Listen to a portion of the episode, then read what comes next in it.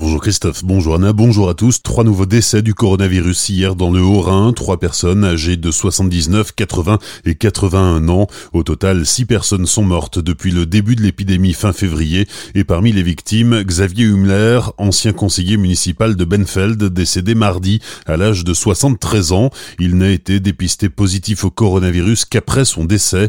Sa famille insiste pour que les personnes qui ont été en contact avec lui ces derniers jours soient au courant et puissent se protéger Le Grand Est est désormais la région la plus touchée par la pandémie en France avec 359 personnes atteintes. Le Haut-Rhin est le département de France avec le plus grand nombre de cas confirmés. Hier soir, l'agence régionale de santé faisait état de 99 cas de plus en 24 heures par rapport à mardi soir. La pandémie a des répercussions sur l'activité économique des entreprises. La Chambre des métiers d'Alsace met en place une cellule d'accompagnement. Elle est joignable au 03 88 19 79 00.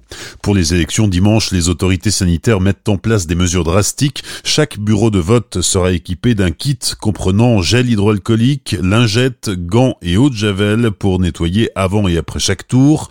Le ministère de l'Intérieur recommande aux citoyens de se déplacer aux urnes avec leur propre stylo, indélébile, bleu ou noir. Et puis les bureaux de vote n'accueilleront pas plus de 50 électeurs en même temps. À Ingersheim, une seule liste est inscrite pour les élections municipales. Denise Stöckle est donc assurée d'avoir l'écharpe tricolore dans quelques jours. Elle deviendra la première femme maire de la commune. Il semblerait, d'après les recherches du maire actuel, il est remonté jusqu'en 1600. Il n'a jamais eu connaissance d'une femme maire à Ingersheim. Il m'a fortement poussé, donc c'est pas forcément euh, quelque chose dont j'ai rêvé moi-même. C'est surtout le maire et l'équipe euh, sortante qui m'y ont poussé. Partir en tête de liste, il y avait personne d'autre, il n'y avait pas d'autres candidats. En fait, on est 19 personnes, 19 élus sortants qui repartons et ces 19 personnes euh, m'ont fortement encouragé à partir en tant que tête de liste. Nous allons un peu poursuivre ce qui a déjà été engagé et d'ailleurs dans les deux projets, ces deux projets, les crédits sont déjà au budget primitif de 2020, c'est-à-dire euh, les archives municipales parce que nos archives sont éparpillées sur trois sites. Donc on a trouvé un local, on va créer les archives municipales. Le deuxième projet, c'est la réfection euh, de l'école du centre des trois bâtiments. Donc pour ces deux projets, les crédits sont déjà votés au budget primitif. Et après, ben, nos projets, euh, alors un grand projet, c'est la construction d'une salle multi-activité. À Markelsheim, une seule liste également, celle du maire sortant, Frédéric Fliegersdorfer.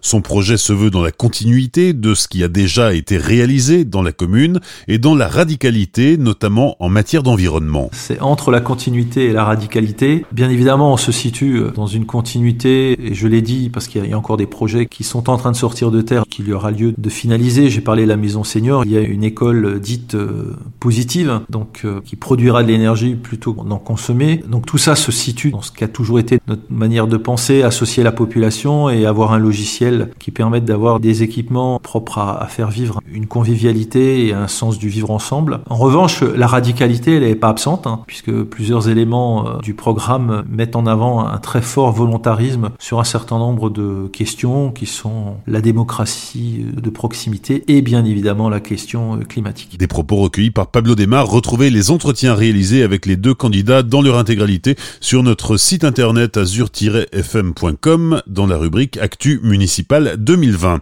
Enfin, un mot de sport avec un calendrier perturbé à cause de la pandémie. Le match Racing PSG qui devait se jouer le week-end dernier est reporté au 18 mars et se jouera à la Méno, mais à huis clos. Bonne matinée et belle journée sur Azure FM. Voici la météo.